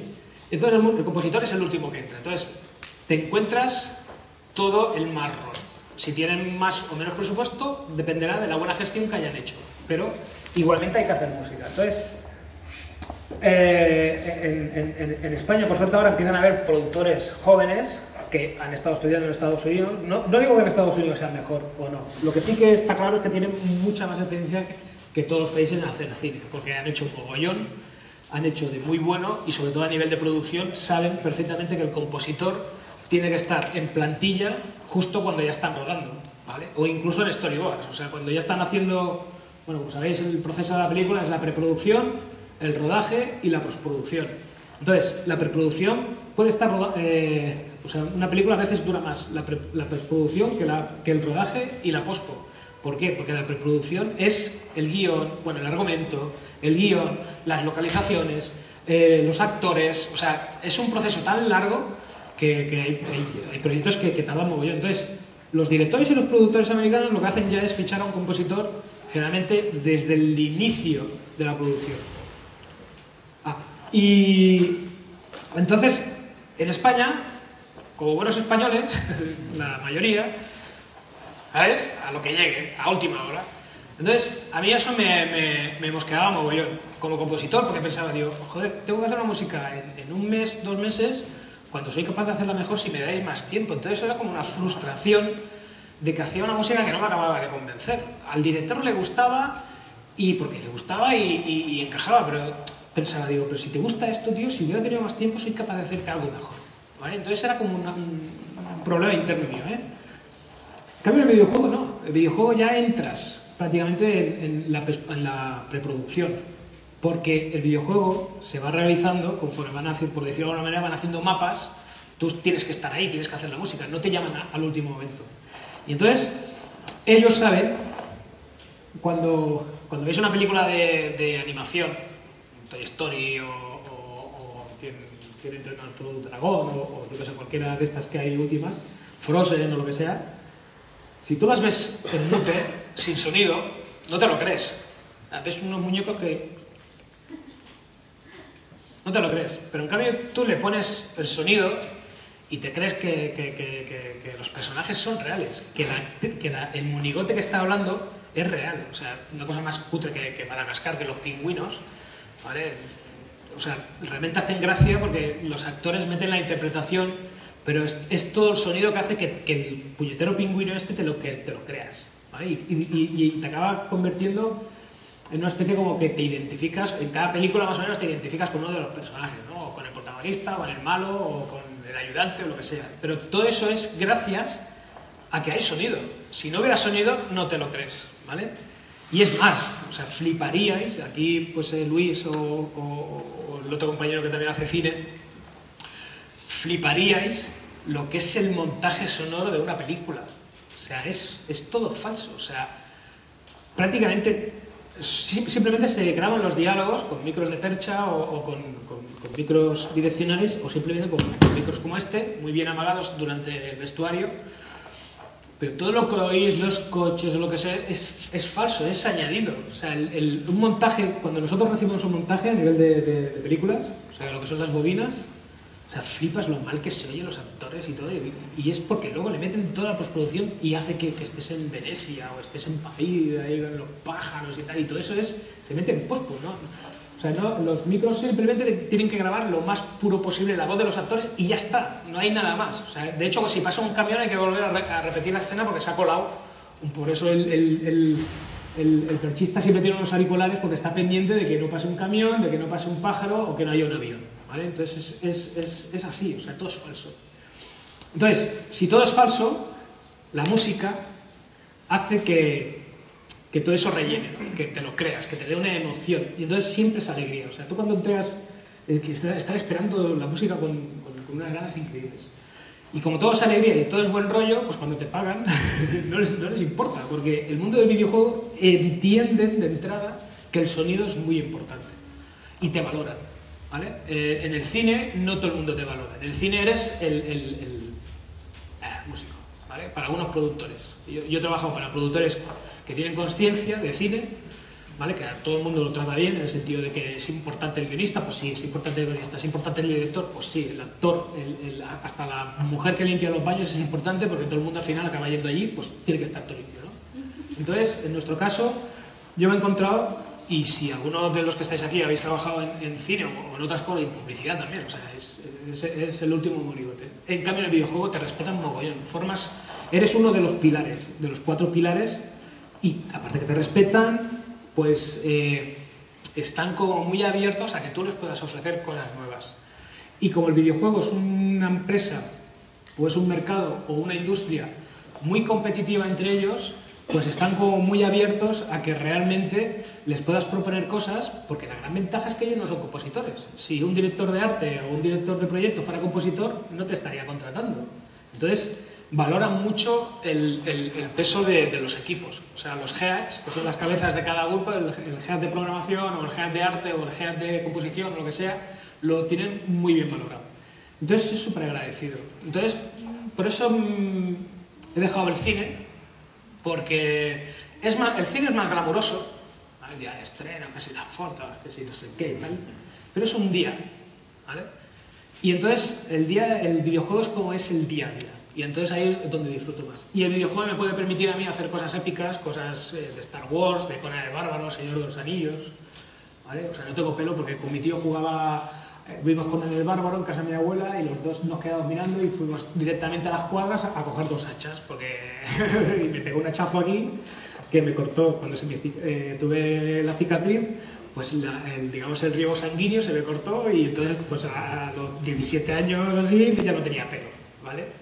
Pero voló el hachazo que flipa, una de sangre y fue viendo con el embargo, o sea, menuda banda sonora con el, pues que fue apoteósico, o sea, la mejor cicatriz que he tenido en mi vida. Entonces, eso es súper guay, ¿sabes? O sea, no, no, no, puedes luchar contra eso. O sea, yo cuando compongo muchas veces, dependiendo de la escena, lloro. O sea, a mí me ha hecho llorar, que, que, y mira que es un, un, toro de la hostia, pero no sé, como compositor, y vosotros supongo que lo tenéis, tenemos una, como una sensibilidad distinta y estar haciendo el videojuego que son píxeles de, de, de, que son píxeles que dices, tío, y luego la música, hacer que esa escena, entenderla y meterte en el personaje, meterte en la escena y llorar. Y de estar pensando, tío, pero ¿por qué lloras y tal? Y pues, pues esta es la música buena, digo yo, porque si lloro yo que, que, soy un témpano y encima tal. Entonces, eso es lo guay. O sea, el componer videojuegos es, es estar creando o estar arropando realmente un, producto que no existe, que no es real y haces que esté real. Y de, los que estáis aquí, ¿cuándo jugáis? Levanta la mano sin miedo, porque si no. ¿Cuántos jugáis normalmente? Vale, y los que jugáis así a shooters y juegos así de acción y todo el rollo. O sea, yo muchas veces. Ahora estoy jugando al este, sé si se ha quedado la batería. Sí. Bueno, yo juego al Destiny. Es un juego así de red y, y está súper guay porque, bueno, vas haciendo armaduras, estoy al nivel 27, ¿alguno juega al Destiny? ¿Sí? Estoy al nivel 27. O sea, es... y mola porque llega un momento que te crees que eres un puto marciano que, que estás visitando otros planetas y, y, empiezas ahí a trinchar cabezas o lo que sea, que es como una descarga, ¿no? Pero me creo yo que soy el personaje que yo mismo me he creado. O sea, y eso es la gran ventaja. O sea, después de estar componiendo, de sacar al perro, de cocinar lo que sea, me pongo a jugar a la consola y es como mi desconexión. Aun siendo feliz componiendo, porque estoy trabajando en algo que realmente me gusta, pero también el videojuego es como una desconexión de, del mundo, ¿no? Entonces, es eso, o sea, es, es para mí súper agradecido hacer videojuego. Me gano bien la vida, entonces dices, ¿qué más se puede pedir, no? ¿Me oís así? Los de atrás me oís bien. Entonces, mientras, ahora mientras te por allí piden el micro, sí que piden el micro. Ah, pedís el micro, vale. Sí, sí, mientras te cambian la pila es un momento. Vale. Es. Entonces, el, el, el, el, proceso ese es de decir, ostras, de, de llenar- que arrimarte, si no te lo Ah, arrimas. claro. Si no, no sirve de nada. Mira que me dedico Te a... Te pasa como a Marta Sánchez. Desde la primera actuación hacía así y el técnico decía, si te lo pones en la boca te eh. Bueno, sí. Entonces, eh, es muy agradecido. Y de verdad os lo digo, o sea, es la evolución de la industria. Ve- Veis que el mundo discográfico no está yendo muy bien. Todo ya es a través de free, ¿sabes? Spotify, eh, Dresser o, o cualquier iTunes o tal. Pero estás viendo que ya no hay una discográfica que invierta en ti como antes, más o menos. Que, que o te haces mogollón de, de, clics en YouTube para poder tener un, un poco de, ingresos o hacer bolos. Ahora realmente los artistas gan- ganan, exceptuando los grandes artistas que aún más o menos pueden generar dinero con, con los truquitos de internet o tal, pero o haces bolos o te mueres un poco de asco. Y últimamente pues hay mogollón de grupos que están tu- actuando por cuatro duros o que a nivel discográfico ya no es como antes, ¿vale? Entonces, yo pienso que el mercado en publicidad, pues seguirá habiendo publicidad, seguirá habiendo cosas de producción, audiovisuales, también yo creo que le quedan un- unos, bueno, audiovisuales siempre va ¿vale? Pero el videojuego va a arrasar, o sea, os lo digo de verdad, y, más va a haber una burbuja inmobiliaria del videojuego, o sea, más o menos como, como, como lo que ha pasado en, en, los videojuegos, pero o sea, que, que llegará un momento que petará, ¿no? O sea, tanta inversión y, y- tanto, tanta inversión y tantas empresas de videojuegos llegará un momento que harán puff y luego se mantendrá. Pero el videojuego va a ser constante. Por eso mismo, porque nosotros necesitamos desconectar del mundo, desconectar del trabajo, desconectar del jefe, desconectar de los hijos. Es más, a los hijos, si no los aguantas, le pones un videojuego y, y los tienes ahí entretenidos. Entonces, vamos a empezar un poquito con el, con el proceso.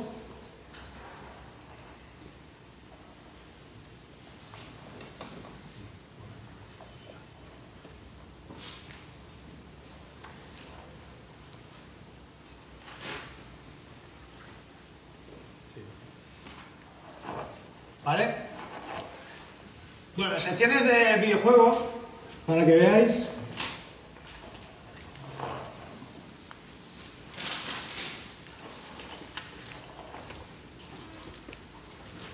No tengo el PDF, pero eso me lo abierto.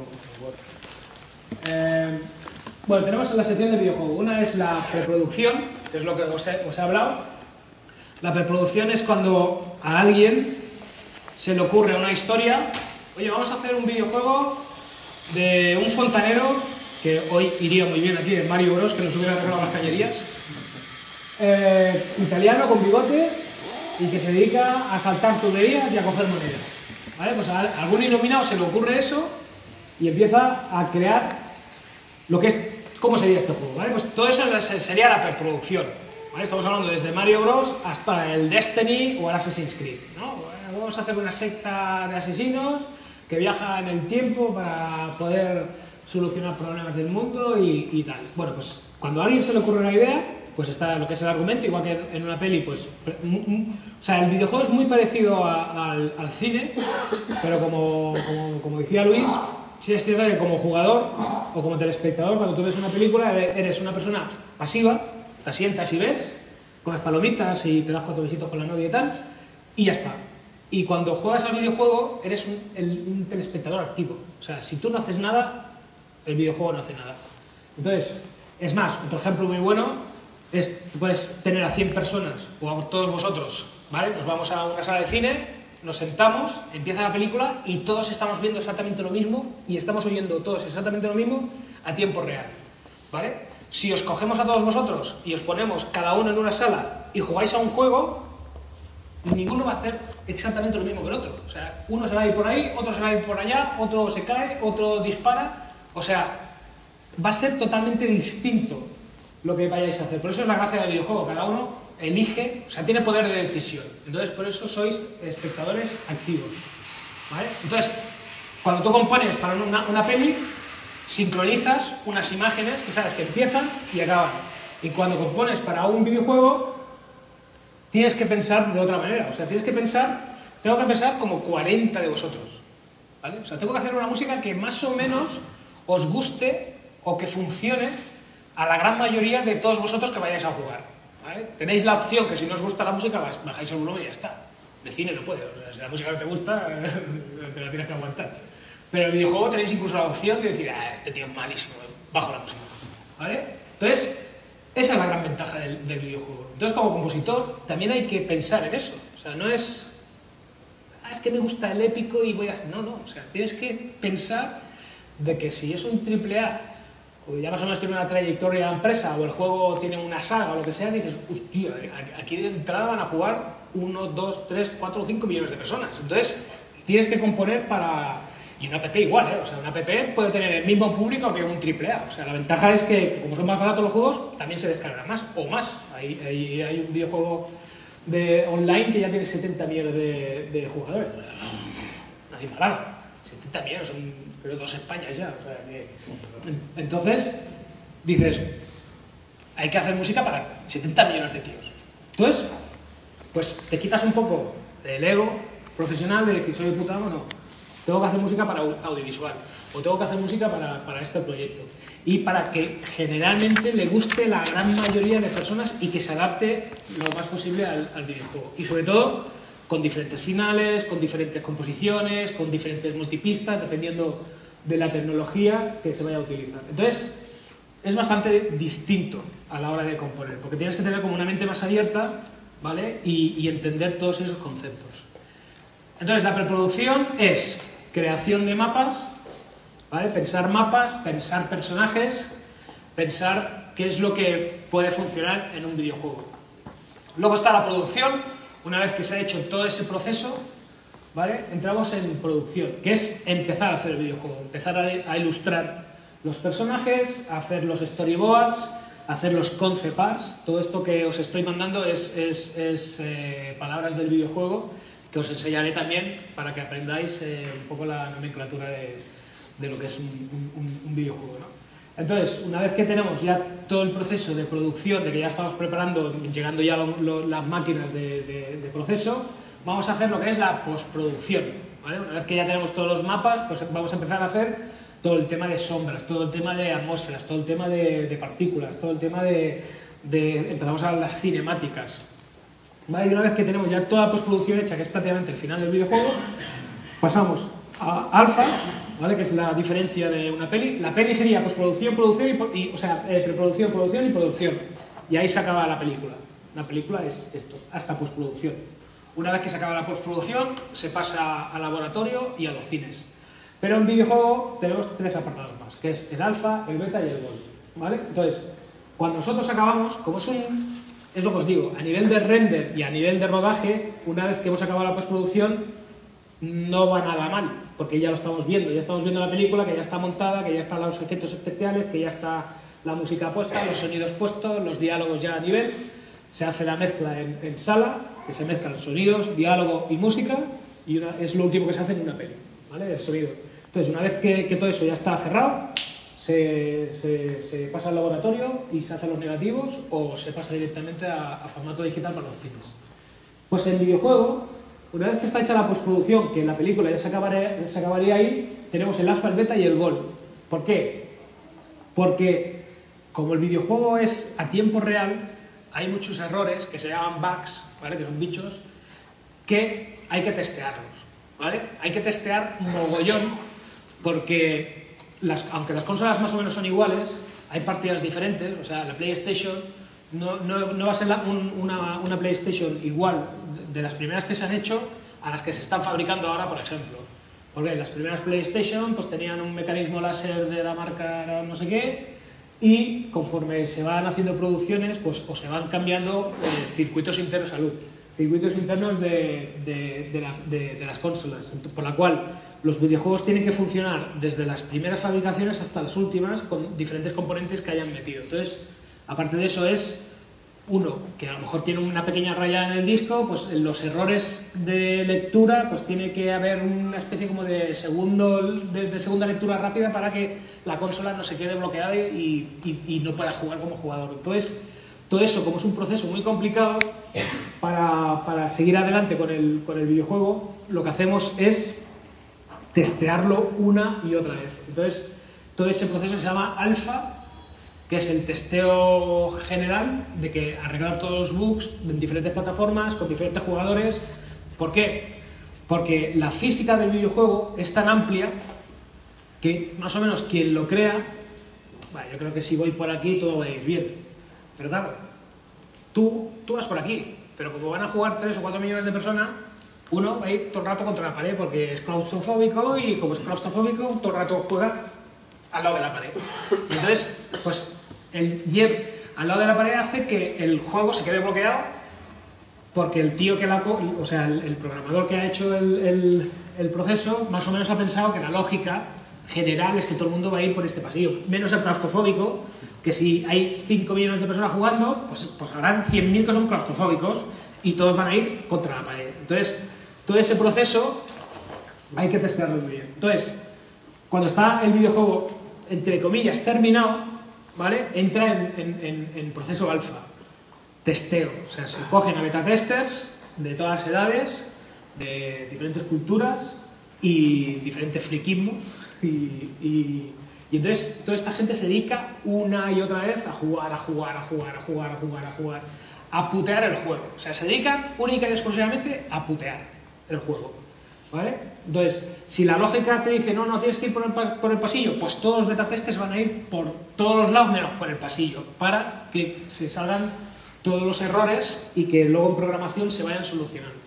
Entonces, en un triple A más o menos el- el alfa puede durar seis meses. O sea, es medio año de testeo diario de 8 a 12 horas, de 20 o 30 tíos, única y exclusivamente haciendo, haciendo testeo. Una vez que se entra en alfa, o sea, cuando se ha acabado todo ese testeo, se entra en beta, que es otro puteo, o sea, una vez que ya está arreglado todos los bugs, o la mayoría de bugs, ¿vale? alguna vez os habrá pasado que hay algunos juegos que dices, ostras, ¿cómo es que floto? O cómo es, es porque ya no había más tiempo de, de solucionar ese tipo de, de errores, o que para solucionar ese tipo de errores tenían que cambiar otras cosas que, como a nivel de planning, decir, mira, mira, que, que flote justo de este piso al otro y ya está, no, no va a haber muchos fallos. ¿vale? Pero estamos hablando de millones de fallos, ¿eh? No es broma. O sea, que, que son millones de, de- de errores que tienen que arreglar un equipo de programación durante seis meses. Entonces, los más gordos se arreglan, los, o a veces que pasáis y vuestro brazo atraviesa una pared, pues esto es muy común por, por el tema de física y tal, que a veces no, no- no- no- se puede arreglar muy bien. ¿Vale?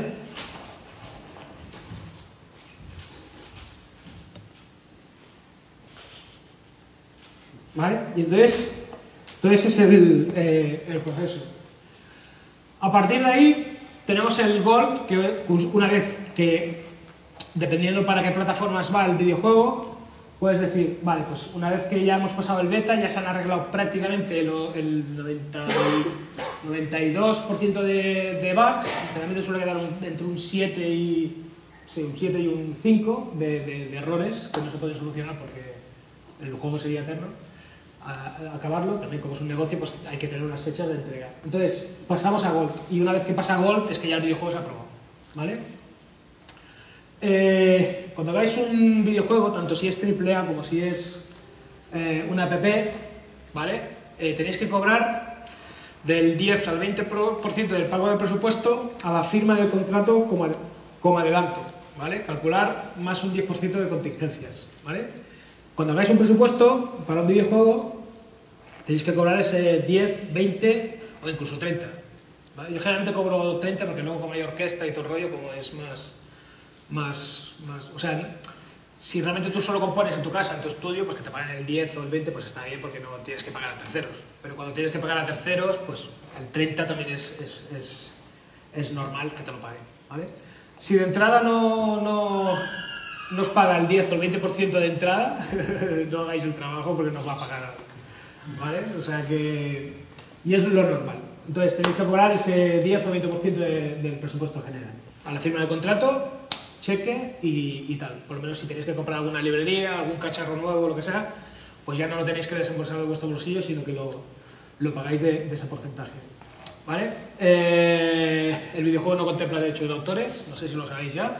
Se está luchando para que se pueda, se pueda en un futuro pues, poder cobrar derechos de autores. De hecho, como se está vendiendo más que el cine y, y- y la música, pues ahí hay un dinero que se está perdiendo que, que los, los, los, los Pujol de- del, de- de- de- del chorreo del dinero pues que tienen que cobrar de alguna manera u otra. Entonces ahora como tienen que cambiar todos los estatutos porque el videojuego no, no estaba contemplado en, derechos de autores a nivel internacional, ¿eh? digo, o sea que no, solo en España, pues están cambiando esa especie de, estatutos para que realmente en un futuro podamos cobrar de videojuegos que realmente luego, depende de cómo se hagan, pues lo, lo cobrarán las, los mayors, o sea, los, los distribuidores o, no, depende cómo, se puede hacer. Pero bueno, de entrada no, se cobra derecho de autor. Luego, si la banda sonora sale publicada, sí.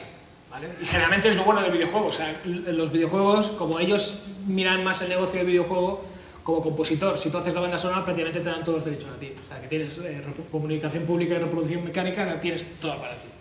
¿vale? Y lo bueno de todo es que se han vendido bastantes copias de, del Castlevania, porque como estamos hablando de un público a nivel mundial, pues claro, ahí se venden un mogollón de copias.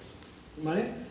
Eh, importante tener un abogado especialista en propiedad intelectual internacional. Cuando hagáis un videojuego de app no vale la pena porque casi que vas a gastar 2.000 euros en un abogado y el videojuego a lo mejor tiene 5.000 o 10.000, claro, te vas a gastar dos ya en abogado, pues como que si tenéis algún amigo un poquito que sabe de leyes o tal, y además los videojuegos para app tampoco son, son muy complicados. O sea, un contrato bien hecho, que no os vayan a, me- a meter el palo en ese aspecto, tiene que ser con mucho de cinco hojas, o sea, no, no más. Y cinco hojas las podéis entender. O sea, cuando ya son proyectos más tochos, los contratos ya son de 20, 30 hojas, que ya ahí el abogado te, te o sea, te apuñala por donde pueda. Entonces es cuando realmente tienes que buscar un abogado bueno para que os lleve todo, todo este tema. Pero para una app es como un acuerdo mercantil.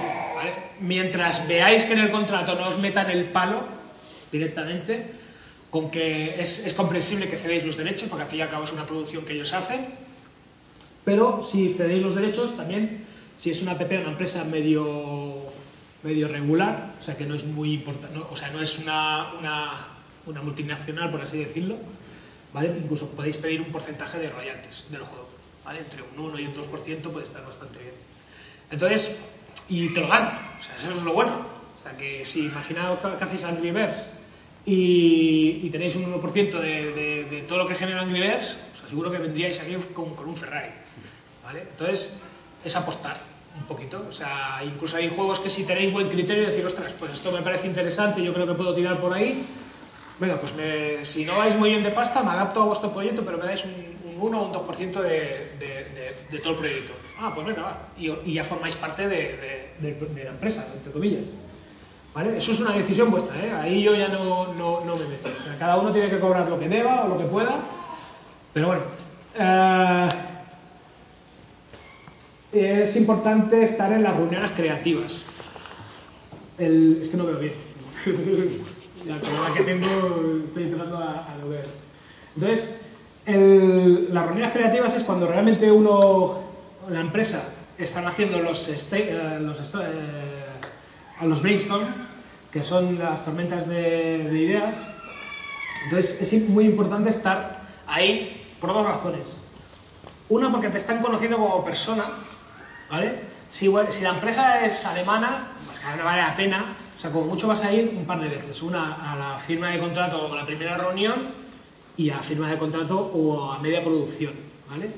Pero si, por ejemplo, estáis en Valencia y la empresa es de Madrid o de Barcelona, lo que sea hoy en día, en un momento dado cogéis el tren o el coche y estáis en un momento allí. Entonces, si podéis estar en todas las reuniones, es importante por dos razones. Una, porque estás entendiendo a tiempo real lo que te están diciendo, ¿vale? Que aunque Skype, WhatsApp o lo que sea, más o menos puedes hacer mucha parte del proyecto, pero el hecho de que estés en persona eh, fidelizas, eh, no sé si está bien dicho fidelizas, fidelizar en catalán, no o sea, haces como que, que con el cliente tienes como algo más que ya no un cliente, ¿sabes? Porque ya te tiene ahí, ya te está hablando, ya estás haciendo como una especie de vínculo entre cliente y proveedor, que luego si no les funcionas muy bien, a igual no te echan a la calle porque les caes bien, ¿vale? Entonces, si tienes una relación al instante, si le caes bien, pasa a él, por decir algo, ¿eh? Pero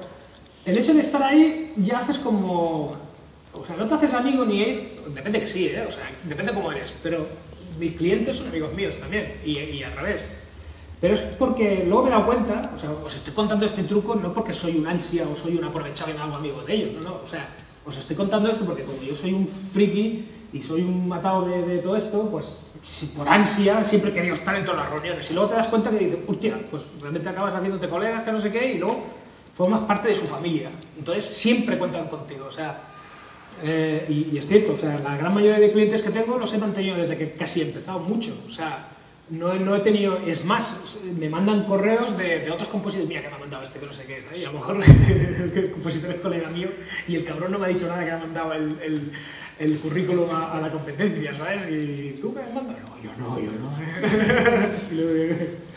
Pero que, que luego es, es como que pasan de todos los currículos de toda la gente, o sea, que os lo digo de verdad. De hecho, hace poco, eh, es eso, uno de los clientes, mira, para que veáis el caso, uno de los, de los ponentes que viene aquí mandó un currículum a, a- una empresa de, de videojuegos con la cual estoy trabajando yo. Entonces, oye, mira, que no, no hacías tú este curso y tal. Digo, sí, es que hemos recibido esto de que uno nos ha invitado ahí, que tal. que me parece correcto, ¿eh? Pero que me refiero que, que como que ya pasan, no existe otro compositor que no seas tú. Y eso es importante, ¿vale? Porque es lo que os digo, o sea, porque os valoran muchísimo. Y eso es, es muy bueno. Entonces es importante siempre estar físicamente donde, donde estén haciendo el... O simplemente por pasarte, porque siempre te enseñan cosas. Si lo tenéis aquí al lado en Valencia, oye, pues si pasáis por al lado con moto, un coche, ah, mira, meto el coche en parking y simplemente los voy a ver a ver cómo va todo. Y os aseguro que siempre os enseña, ostras, mira, ah, que has venido, porque estamos haciendo este, esta imagen o esto tal, que no sé qué, y, y suele pasar, no sé si alguna vez os ha pasado que, que llamas a un cliente y justo llamas, hostia, mira, pues tenías, que no tenga nada que ver con videojuegos, ¿eh? Que pues tenía pensado esto y es como, no sé, pues, las energías o no sé qué rollo, pero re- realmente sí, sí que funciona. ¿Vale? Luego, eh, cerrar presupuesto máximo. Ah, vale, sí. Eh, cerrar presupuesto a lo máximo posible a los proveedores a dos años vistos si es un triple A. Eso, eso os cuento por, por una cuestión. Cuando, cuando es un triple A, ¿Vale? Eh, más o menos en, los Castlevania había unos 700.000 euros de presupuesto para hacer la banda sonora. Entonces, con ese proyecto, ahí entra todo, ¿eh? O sea, entra la orquesta, entran actores de doblaje, efectos de sonido y, todo. O sea, no os pensáis que son 700.000 euros para ello, ¿vale? Ojalá. Pero bueno, que aún así de esos 700, pues realmente yo cobro, cobro súper bien. Entonces, todo eso, como hay unos proveedores que yo tengo que pagar a, a unos 4 o 5 años vista, yo más o menos ya cierro fechas. ¿vale? Cierro fechas y cierro contratos y presupuestos con, con los proveedores. O sea, si trabajo con, con el orquestador, porque es música sinfónica, mientras yo sigo componiendo, el orquestador orquesta y yo sigo componiendo y no pierdo el tiempo en, en- estar orquestando y aparte contrato siempre orquestadores mejores que yo porque como son más, más buenos y dominan mucho más y son más rápidos, pues yo puedo estar haciendo producción y ellos están haciendo producción, ¿vale?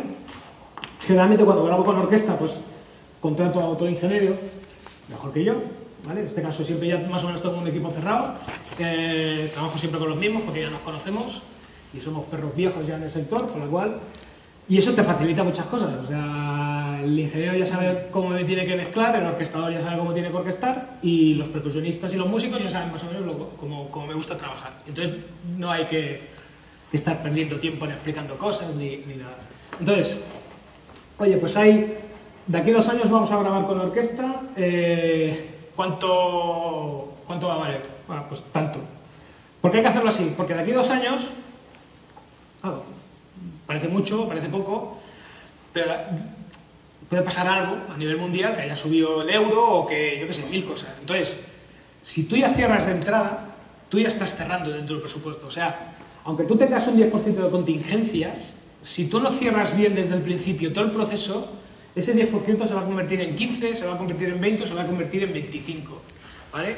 Y si tú realmente no haces bien la gestión, tú tienes un 10% de con- con- eh, de contingencias que si está todo muy bien programado puede ser un 7%, con lo cual te puede sobrar un 3 para ti. ¿vale? Y un 3% de 700.000 euros es pasta. ¿vale? Entonces, eh, con ese dinero pues te puedes comprar coche, te puedes hacer un viaje, o sea, es, es, es la diferencia entre que hagas bien la gestión y te sobre un porcentaje o la hagas mal y, tengas que meter tu pasta de tu sueldo. ¿Vale? Esa es la gran diferencia. Entonces, no es lo mismo hacer una buena gestión y que digas, hostia, me ha sobrado un 3%, qué bueno soy, ¿vale? Y ese dinero lo gasto en lo que me dé la. O que digas, al loro, tengo que pagar 60.000 euros de mi bolsillo porque no había contado con esto, o porque no lo había cerrado y ahora esta orquesta que tenía pensado grabar, que es la que quiere el cliente, ahora vale 10.000 o 20.000 euros más cara que tengo que sacar de mi puto bolsillo porque he hecho mal las cosas. Entonces, por eso hay que cerrar todo, todo el proceso al momento. O sea, cuando a ti te den el presupuesto, tanto dinero, tanto tiempo, tú ya tienes que tener a tu equipo, más o menos, vamos a grabar de aquí dos años en, en el último trimestre del 2017. Vale, pues yo ya me lo programo, conforme se va acotando el, pro- proyecto, ya se van fijando ya fechas definitivas, pero tanto la persona sabe que va a tener un trabajo de aquí a dos años, con la cual además tú le pagas un 30% de, de adelanto como tú has cobrado, le pagas también el mismo porcentaje de, a la firma de contrato, sabes que lo va hombre, si se muere lo que sea, no, no, pero que si realmente la cosa va bien, se trata de eso. ¿Vale? Pero que luego es cuando se hacen bien las cosas. Esa es la gran diferencia. O sea, hay que tenerlo todo muy claro. Y estamos hablando de mucha pasta, estamos hablando de, de- de, mm, de orquesta, de, mucha gente, o sea, no solo de- del compositor en sí, sino que hay una serie de gente que no depende de ti, o sea, depende de que todo ruede bien. ¿Vale? Luego, eh, hay dos maneras. Es que en, en- en España siempre ha habido como un poco el yo me lo guiso y yo me lo como, y, y luego por eso las cosas van así. ¿vale? Entonces, yo siempre, yo, mira, he tenido claro de que si, si yo lo hiciera todo, o sea, yo como ingeniero podía grabar y podía mezclar, ¿vale? Si yo hiciera la prestación, bien, pero llega un momento que si yo lo hubiera hecho todo, vale, toda la pasta money, vale, guay, ¿vale?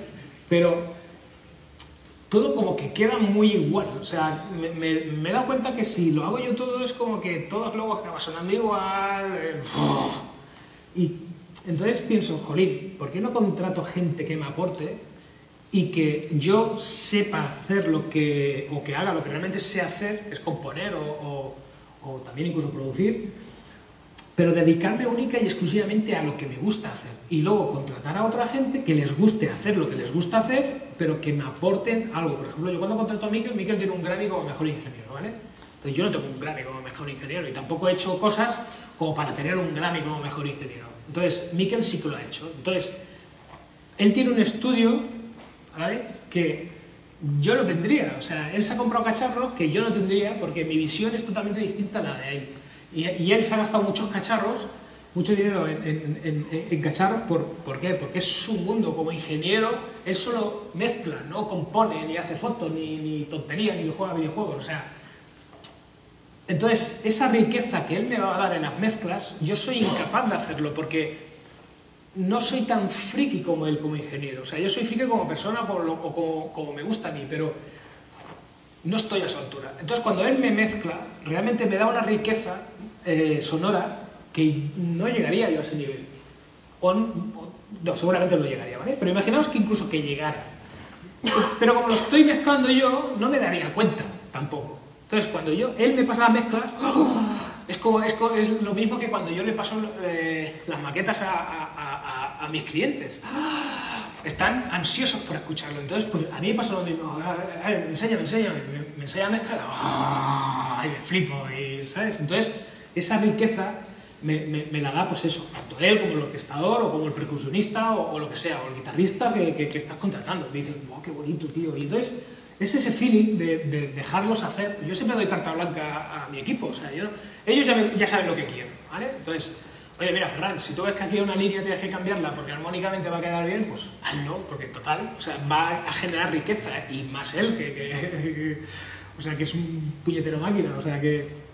Entonces tiene matrícula de, honor en contrapunto, en armonía y tal, o sea, para cual es mucho más bueno que yo. Yo no, no, no, no he llegado a ese nivel. Entonces, eso hace que es uno de mis trucos, o sea, bueno, mis trucos, o sea, que como compositor he dejado de ser egoísta, ¿vale? O sea, claro que las obras que yo hago son como hijos, pero llega un momento que tengo tantos ya que, que, tú- que dices, ostras, ¿para qué volverme loco por todo? O sea, lo que tengo que hacer es producir para unos clientes que me están pagando y que yo tengo que hacer lo mejor posible con mi equipo. Al, al- al- al cliente le da igual si orquestas tú, como si mezclas tú. O sea, él lo que quiere es que mole. Pero si tú realmente contratas un equipo de gente que puedes hacerlo porque tienes presupuesto, a mí eso me ha generado más trabajo, y os lo digo de verdad, me ha generado más dinero que si yo me lo hubiera cobrado todo y lo hubiera hecho todo yo. Por, por eso mismo, porque ven un equipo de gente, no te ven una agonía, no te ven una ansia, eh, hay riqueza sonora, cada uno se dedica a lo que se dedica, o sea, yo cuando Miquel mezcla o Ferran orquesta o, o hace las percusiones o José toca la guitarra o lo que sea, invito siempre a los clientes a que vean todo mi equipo y mira, ahora vamos a grabar y dejo que ellos hablen con ellos. O sea, yo formo como, como yo soy la, la cabeza visible, pero yo hago partícipe de a mis clientes con mis proveedores también. Entonces, mis proveedores tienen los teléfonos de, de- de mi equipo, por si tienen alguna duda de mezcla, hombre, Ferran no, porque a nivel técnico no, no van, a, no van a decir cosas de orquestación, pero sí con Miquel, que es el que hace la mezcla final, oye, a mí, me pasa, a mí lo que haga Miquel me parece bien, yo no le he tumbado nunca una música, como mucho le he dicho, mira, hostia, sube un poco las trompas porque yo aquí me lo imaginaba un poco más alto todo, pero ya está, o sea, que no la aprueba el 95% de todo lo que me manda. Porque es que no, le, voy a empezar a... "Ay, Que no sé qué, esté glisando, súbelo un poquito más. Es que si no, pues pasaría lo mismo, empezaría a, a divagar. Entonces su criterio es ese. Entonces, si yo sé que es más bueno que yo, ¿para qué voy a estar ahí? Pues ya me parece bien. Y entonces realmente lo hace bien, porque lo vive como, como realmente lo hace, ¿no? Y entonces, oye, pues mira, directamente con el director de producción y, y Miquel se hablan entre ellos para decir, hostia, pues mira, para el videojuego necesito que sea así. Y está. Y yo no tengo problema en que mi proveedor hable con el cliente, porque sé que no me va a quitar nunca el trabajo, porque también es una cuestión de confianza. O sea, si yo ya no confío en mi equipo y me van a pegar el palo y me van a quitar el cliente, oye, pues no los contrato. Entonces, es cuestión de, de- trabajar bien. Y de verdad, o sea, nunca he perdido un cliente. Nunca. O sea, si he perdido un cliente es porque ha cerrado la empresa, o sea, dejé de hacer eh, cine de animación porque Filmas cerró. Filma, Filmas Animación. Y siempre he mantenido todos los clientes. O sea, tengo clientes de hace 10 años, 15 años, y entonces Es lo que os digo, o sea, he tenido esa suerte de que no han querido saber nada más de nadie. Entonces, es por eso, o sea, porque sobre todo no fallarles, o sea, si tal día te comprometes a entregar un máster o tal día te comprometes a entregar unas maquetas, no falléis, ¿vale? A ver, te puede venir, yo qué sé, un cólico o cualquier historia que, no puedas entregarlo porque has tenido algo de enfermedad, pero si por lo que sea siempre has entregado y tal, ostras, es que no, no les interesa, o sea, si les funcionas y están contentos, por ejemplo, yo no sé hacer música rock y muchas veces eh, man- man- bueno, sí que sabía hacer música rock, pero como es algo que no lo vivo, ¿vale? Pues yo no sabría componer con un riff de guitarra de la hostia, porque como no vivo el rock o el heavy, pues como no lo sé hacer, pues busco a un compositor de música rock o que lo haga él o que me ayude a hacerlo, ¿sabes? Entonces que me aporte, o sea, yo no contrato a nadie que no me aporte, pero no a mí, sino al proyecto, ¿vale? Entonces, por eso, y, y- es dar trabajo también a otra gente, que es importante pero porque el presupuesto te lo permite. Entonces, cuando haces esos proyectos así, os aseguro que tendréis más trabajo, ¿vale? O sea, no intentéis ser egoísta como compositores, que en- entiendo, ¿eh? Que yo, yo también al principio era egoísta, pero porque eran mis obras, ¿eh? No, no por cuestión de dinero, no, porque antes tampoco sobrevivía. O sea, y, pero aún así, ¡ah! que nadie me toque mi tema porque le rompo la cara, ¿no? Entonces, tenéis que de- dejar que la gente fluya y que, que hagan más cosas, porque si no, todo acaba siendo lo mismo. Y, a- y aprendes mogollón. Eres mucho más rico a la larga, con los años, aprendes mucho más. Voy a beber agua.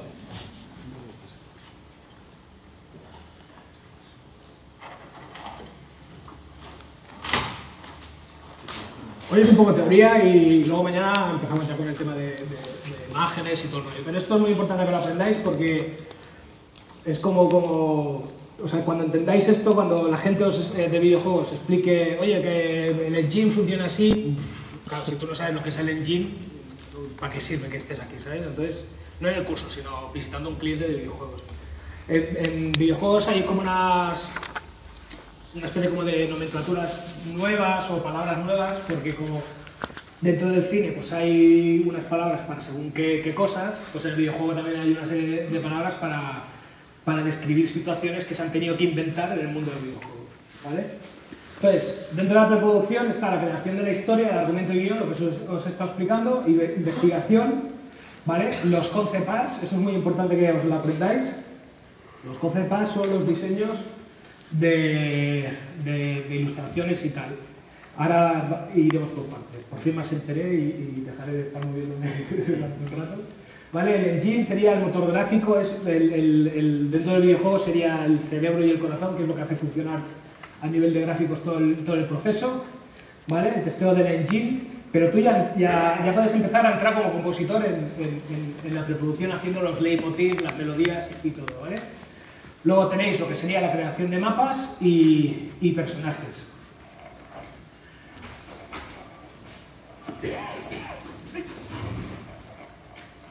Os enseño lo que sería la creación de historia.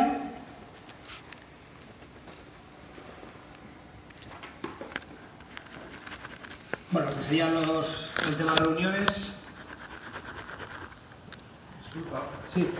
como vamos a hacer una pequeña paradita, no hacer las cuatro horas de seguido, Ah, vale. ¿consideras Bueno, yo sería, estiro millas, ¿no? sería- no, no, lo digo porque creo que todos, lo menos 10 minutos, 5 minutos para, eh, si te parece bien, porque veo que vas a, a iniciar toda esta Ah, vale.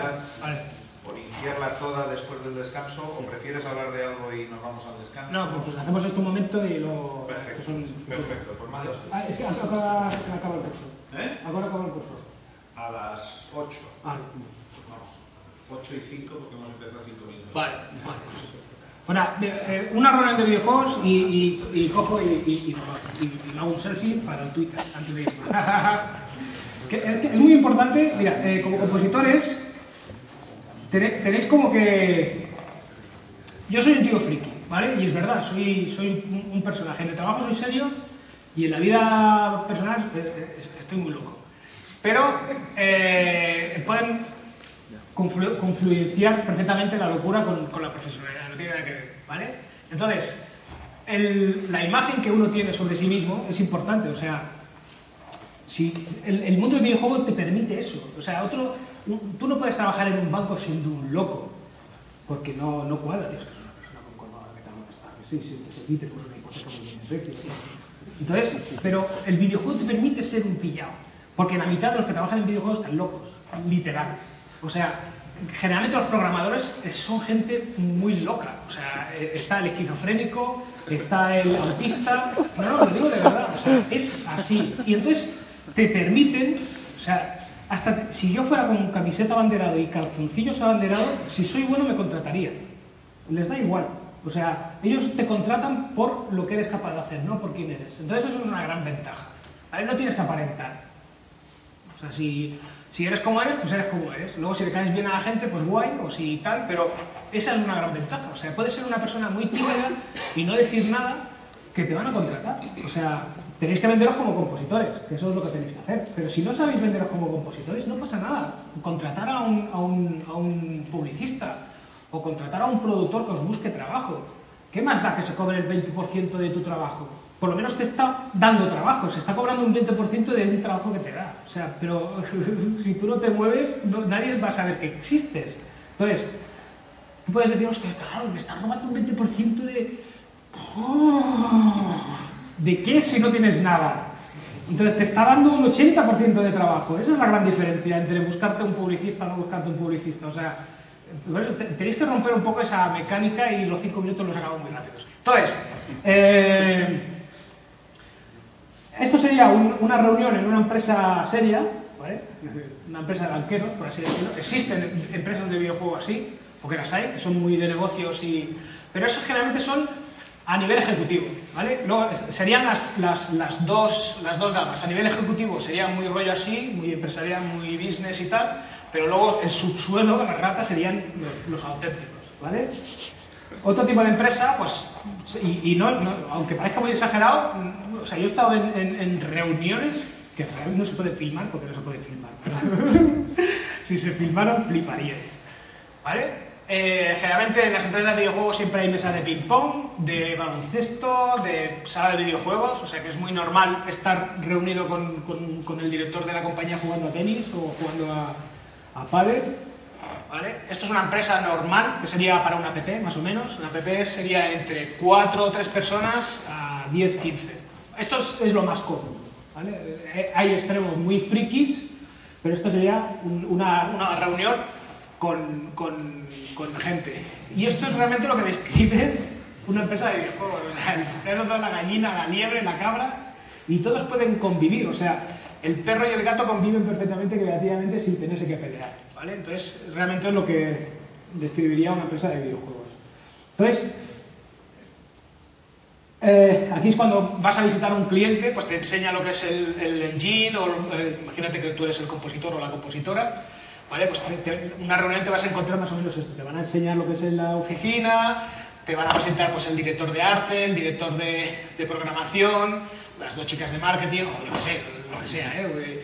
Y entonces ahí estás tú y, y- y estás enseñando el juego y estás conociendo al equipo. Esto es lo más, lo más común que os podéis encontrar. Y esto, una reunión de, de un estudio en, en España suelen ser así, en Estados Unidos son más, más, más, idos de la olla, pero para que veáis, o sea, que son personas como vosotros, o sea, no os vais a encontrar con, exceptuando los ejecutivos, que son estos de aquí, pero estos ya es a nivel muy business, ¿vale? O sea, yo con, con gente así he tratado muy poca, he tenido que tratar, pero muy pocas veces, ¿vale? Venga, va, pues descanso. Ah, el selfie, el selfie.